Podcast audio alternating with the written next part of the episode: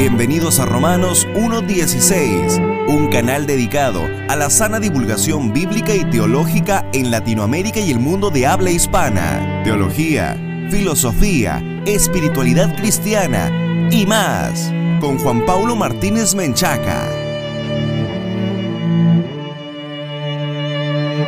Bienvenidos estimados patrocinadores y amigos, yo soy JP Martínez de el podcast de Romanos 1.16. Estoy muy contento y agradecido con nuestro Señor porque tenemos la oportunidad una vez más de encontrarnos en este el programa consentido de todos los latinoamericanos que aman la infalible, suficiente e inerrante palabra de Dios. El podcast de Romanos 1.16 existe gracias al apoyo generoso de los patrocinadores que están hombro con hombro con nosotros en esta tarea de divulgación bíblica y teológica para la gloria de Dios. Únete a nuestra gran comunidad y accede a materiales exclusivos entrando en www.patreon.com diagonal J. Paulo Martínez. Repito, www.patreon.com diagonal J. Paulo Martínez. Un saludo a todos y cada uno de nuestros patrocinadores. Gracias por estar con nosotros en esta tarea. El episodio del día de hoy se titula El consistorio y la disciplina social en la Ginebra de Calvino. Fíjense que han habido pocas ciudades cuya influencia ha traspasado su poder político, económico y militar. Eso es exactamente lo que empieza diciendo el doctor Jeffrey R. Watt en su obra que se titula precisamente como este episodio, El consistorio y la disciplina social en la Ginebra de Calvino. Jeffrey R. Watt es profesor de historia en la Universidad de Mississippi y es experto en temas de renacimiento, absolutismo, reforma y Europa. Esta es una lectura que yo creo que todos los interesados en el calvinismo y en la historia de la Iglesia pues deberían de tener a la vista para consultarla. Es una lectura deliciosa. El doctor Watt tiene muy bien afilada la pluma y está bastante documentado. Él se fue a meter a los archivos de Ginebra. Muchos de ellos no son fáciles de leer por la antigüedad. Sin embargo, en la investigación recurrió a fuentes de primer orden y tenemos una obra maravillosamente bien hecha del 2020 apenas, o sea que es relativamente reciente. Pues el doctor Watt menciona a tres ciudades con esta influencia que fue más allá de la propia historia de las comunidades. Una de ellas fue la antigua Atenas, cuyo impacto filosófico perduró a través de los siglos. Otra es la Florencia del Renacimiento. Ahí tenemos que su literatura, su cultura, pues trascendió su historia. Tenemos nombres como Boccaccio o Miguel Ángel, entre el haber de los grandes genios de la época. Y una de las terceras ciudades en este orden de ciudades muy importantes a través de la historia, pues es Ginebra, con su enorme influencia en la religión. Ahora lo que pretendemos en este episodio es encontrar o entender algo del ADN del calvinismo hasta nuestros días. El calvinista, el calvinismo actual, pues es muy rico, es muy grande, es muy vasto, pero hay cierta tendencia en círculos calvinistas a ser bastante estrictos, bastante exigentes. Desde luego, estimados amigos, que una iglesia sin disciplina, una iglesia sin supervisión, pues es una iglesia desordenada, que no es lo que el Señor quiere. Pero vamos a revisar en este episodio el cómo este ADN calvinista si lo trazamos al consistorio original en la Ginebra de Calvino, vamos a encontrar que a pesar de que hay cosas muy positivas, también hay otras que no lo son. Y es importante conocer nuestra historia, es importante conocer nuestros antecedentes, si es que formamos parte del mundo reformado o nos ha alcanzado la herencia reformada, también para no repetir los mismos errores que se cometieron en esa Ginebra calvinista. Fíjense que en 1536, bajo el liderazgo de William Farel, el Concilio General de Ginebra, compuesto por todos los ciudadanos varones de más de 20 años, votó unánimemente adoptar al protestantismo, pues como su religión. Farel convocó a Calvino, de ese entonces alrededor de 27 años, para que se quedara en Ginebra a trabajar, de ahí surge esta historia popular entre el calvinismo de que pues Calvino iba de paso. Pero Farel se lo encontró y le dijo pues que se uniera a la reforma. Calvino se resistió, le dijo, mira, yo quiero ir a escribir allá en pacíficamente. Y Farel le dijo, pues que Dios maldiga tu descanso si no te quedas a ayudarnos. Y Calvino finalmente aceptó y se quedó en la ciudad.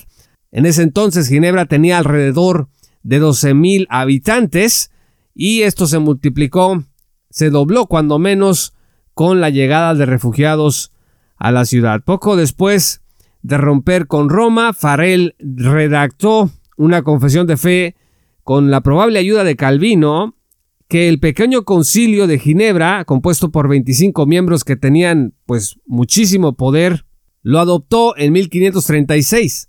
Farel y Calvino convencieron al pequeño concilio en 1538 de que todos los ciudadanos juraran lealtad a dicha confesión de fe. Y vean ustedes cómo esto es muy importante porque ya se empieza a dibujar el cómo el calvinismo intenta incidir no nada más a través de los medios de evangelización, sino también utilizando el poder político para pues someter a la ciudadanía al adoctrinamiento calvinista.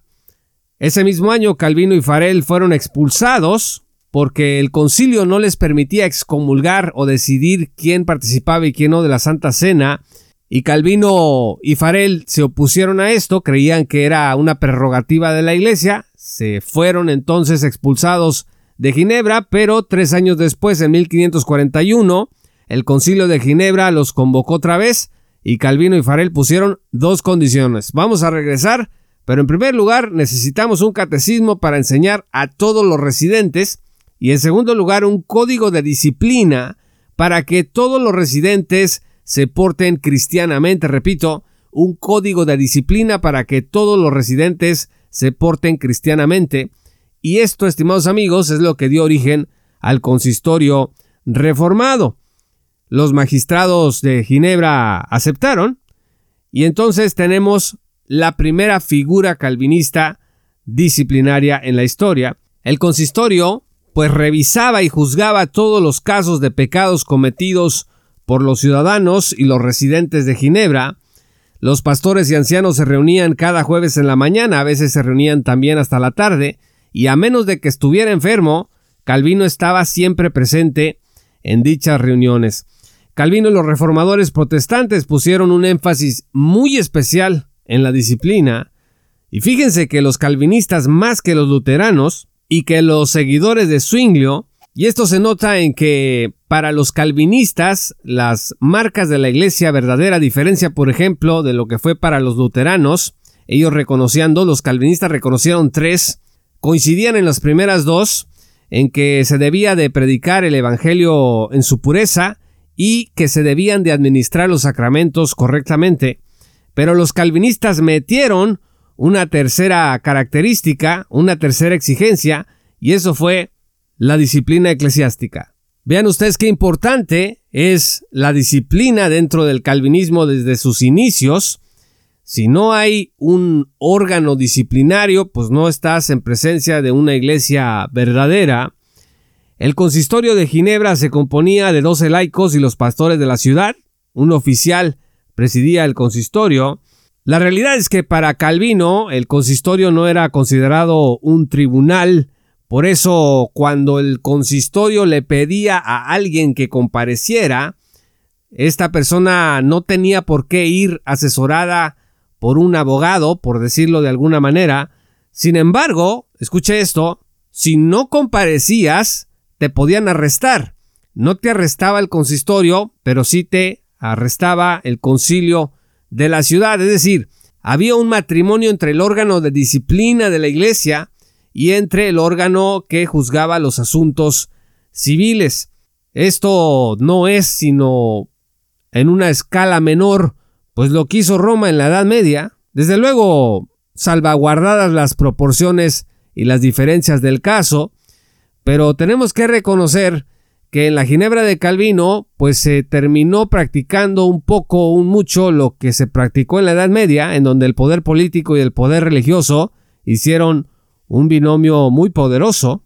que por cierto tenemos ahora a los teólogos del dominio tratando de consolidar algo parecido, el consistorio podía imponer ciertas penas, por ejemplo la amonestación, también te podían excluir de la Santa Cena, y esto no es menor, no es como el día de hoy, que muchos creyentes pues a veces no les importa no participar de la Santa Cena, y sin embargo en la Ginebra de Calvino, pues no participar o ser excomulgado de esa manera, pues era condenarte al ostracismo social, te ibas a quedar sin contacto, sin trabajo, sin gente que quisiera estar alrededor tuyo. Por otro lado, también el consistorio te podía referir al concilio de la ciudad para recibir una sentencia criminal. Así que vean ustedes que el consistorio tenía un enorme poder. Con el paso de los años, el consistorio de Calvino se fue consolidando y para finales de 1540, este órgano disciplinario calvinista podía obligar a las personas a la reparación pública, que confesara su pecado ante toda la congregación, que pidiera perdón de rodillas a Dios y también al Estado. Ahora, ¿por qué razones una persona debía de comparecer ante el consistorio? Pues si te agarraban, por ejemplo, bailando, si te agarraban discutiendo, si consideraban que estabas en estado de ebriedad, si te agarraban en fornicación, Así que el consistorio se convirtió en un elemento muy importante de la disciplina social, de ahí tienen ustedes que hay autores que dicen que el calvinismo de alguna manera incide en la formulación posterior del capitalismo porque hay una jerarquización, hay vigilancia, hay obediencia, hay sanciones, toda una estructura social disciplinaria que trascendió después el orden religioso. El consistorio además sirvió como órgano o centro de divulgación del calvinismo en el mundo, es decir, en donde llegaban los calvinistas a los países en donde entraban y establecían congregaciones, se consolidaban los consistorios y estos eran centros de calvinismo en donde la disciplina calvinista, la doctrina calvinista, los catecismos calvinistas llegaban a las personas a través de una estructura muy rígida de sanciones y de vigilancia. Entre los puritanos esto fue una ley y después se lo trajeron a América. En la Ginebra antes de Calvino, dice el doctor Watt, el catolicismo había tolerado ciertas mm, tradiciones o costumbres y no se invocaba, por ejemplo, a la disciplina en Roma, a algunas personas que se pelearan. Había gente que escuchaba canciones seculares, se permitían juegos de azar, algunas otras diversiones así como el baile. Pero cuando llegó el calvinismo y el consistorio, esto empezó a cambiar. Por ejemplo, Jacques Gruet, el hijo de un notario de Ginebra, fue convocado al consistorio en 1546, ni más ni menos que por el crimen de bailar. Gruet mintió al principio, dijo no, pues no es así como lo están diciendo, pero luego reconoció ante el consistorio que lo había hecho, nada más que no sabía les dijo, pues no, yo, no sabía que esto era malo o que era escandaloso. Gruet también les dijo en el consistorio que según Jesús primero debían haberle hecho una visita privada, citó Mateo 18 versículo 15, inteligente Gruet. Sin embargo, el consistorio pues nada más terminó arreciando la reprimenda que le dieron. Hay dos casos emblemáticos en Ginebra. El primero es del médico español Miguel Servet, que compareció ante el Concilio Pequeño de Ginebra y fue ejecutado en 1553 por sus puntos de vista no trinitarios.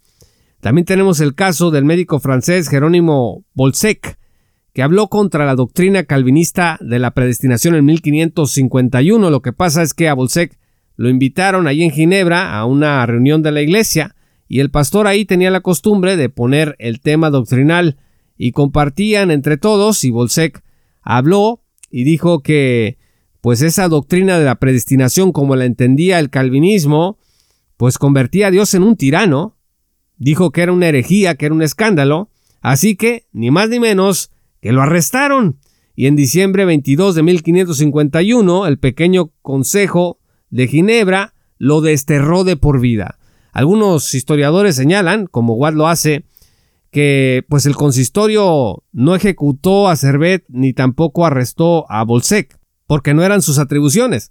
Sin embargo, es fácil darse cuenta que la ideología del consistorio, de este órgano disciplinario, el poder de este órgano disciplinario, pues estuvo presente en todo momento, presionando precisamente al poder político para que actuara de determinadas maneras. Estaban separados de alguna manera, pero juntos, de otra forma también muy poderosa.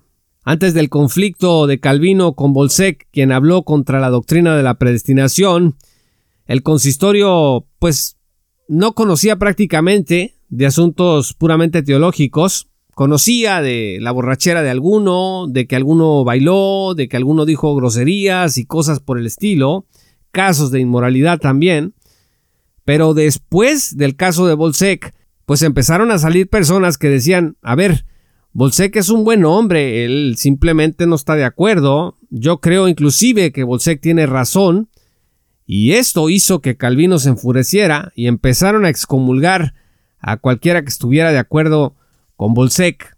Otro caso emblemático es el de Francois de Escasines, que en 1552 pues fue a juicio, lo excomulgaron, lo enviaron a prisión, le ordenaron ver a un pastor dos o tres veces a la semana hasta la siguiente celebración de la comunión, que era la Pascua, para asegurarse de que Descasines tuviera el entrenamiento suficiente en la doctrina reformada para poder participar de la Santa Cena. Es decir, desde el inicio, estas instituciones calvinistas dejan claro cierta intransigencia o intolerancia. Por eso algunos historiadores han hablado de Calvino como pues otro intransigente, intolerante medieval propio de su época yo creo que sí hay algo de verdad en esto. No debemos de querer tapar el sol con un dedo. Tenemos que reconocer que hay intolerancia e intransigencia en el calvinismo original. Por eso en este episodio hemos hablado de algunos casos. Y esto no sirve no para tirarnos a matar contra el calvinismo, sino para revisar que algunos que dentro de la iglesia reformada quieren recuperar el calvinismo original pues en realidad están caminando hacia atrás en lugar de avanzar, en lugar de crecer, en lugar de entender mejor en qué consiste la disciplina cristiana. Y algunos quieren regresar a este poder que tenía, este poder enorme que tenía el consistorio calvinista. En el caso de Descasines, él siguió cuestionando la doctrina calvinista de la predestinación, diciendo que lo encarcelaron por no aceptar la idea de que si alguien hace un mal o peca, Dios es la mitad de la causa. Un calvinismo bastante extremo, y él decía, pues no, Dios no es ni la mitad de la causa, ni es de ninguna manera la causa del pecado de una persona. Amenazó al concilio de que si no echaban de la ciudad a este hombre, a Casines, él buscaría a otros ministros. Un caso final que podemos mencionar aquí, Toisán Masquín, fue un hombre expatriado en 1558 por hablar de que Dios no había creado a nadie para la condenación. Ese fue el crimen de Mezquín. Dios no creó a nadie para la condenación y en 1558 le permitieron regresar a Ginebra, pero con la condición de que se disculpara. Mezquín lo hizo, se puso de rodillas y sin embargo Calvino exigió además que la disculpa fuera pública porque decía Calvino el escándalo que provocó había sido público también. Así que tenemos una figura del consistorio rodeada de arrestos, de interrogatorios, de intimidación, de expatriaciones, de expulsión de la ciudad de destierro. Por supuesto que hasta aquí puede ser difícil para los calvinistas aceptar que un órgano tan importante, tan histórico para el movimiento reformado como es el consistorio tenga este tipo de antecedentes. Desde luego que no todo fue malo en el caso del consistorio, pero en el ADN del calvinismo hay o puede encontrarse una semilla de intolerancia o de intransigencia que creo que es hora de que la empecemos a superar, entendiendo de antemano estas cosas que estaban pasando. Por supuesto, podemos decir que pertenecían a un contexto histórico distinto al nuestro, saliendo de la era del medievo, estoy de acuerdo. Sin embargo, en la realidad podemos ver que sigue habiendo calvinistas que siguen actuando como si estuviéramos en 1500 54.555. La disciplina en Cristo Jesús debe de servir para que en la libertad del Espíritu Santo la gente sea restaurada a la comunión de la iglesia, exista perdón, exista restauración. La disciplina es un asunto difícil. La disciplina, por otro lado, a veces ni siquiera se practica a ningún nivel. Infortunadamente, en algunas iglesias no quieren tener problemas con nadie, no quieren sentir que se censura a nadie. Es un tema delicado encontrar el balance. Hay que reconocer que es un tema difícil. Sin embargo, no es difícil darse cuenta cuando nuestros cuerpos pastorales o ministeriales de disciplina están tomándose atribuciones que no les corresponde o están partiendo de principios que no están en las sagradas escrituras. Muchas gracias estimados amigos y patrocinadores por escuchar este programa. Si aún no eres patrocinador, te invito a que te unas en www.patreon.com diagonal. Paulo Martínez para que accedas a recursos exclusivos y también estés hombro con hombro con nosotros en esta tarea de divulgación bíblica y teológica para la gloria de Dios. No olvides seguirnos en redes sociales como arroba jpmartinezblog y suscribirte gratuitamente a nuestro blog en Substack como jpmartinezblog.substack.com. Yo soy JP Martínez, esto fue el podcast de Romanos 1.16. Muchas gracias y que el Señor los bendiga hasta que volvamos a encontrarnos. Esto fue Romanos 1.16 con Juan Paulo Martínez Menchaca. Únete como patrocinador y apoya la sana divulgación bíblica y teológica en América Latina.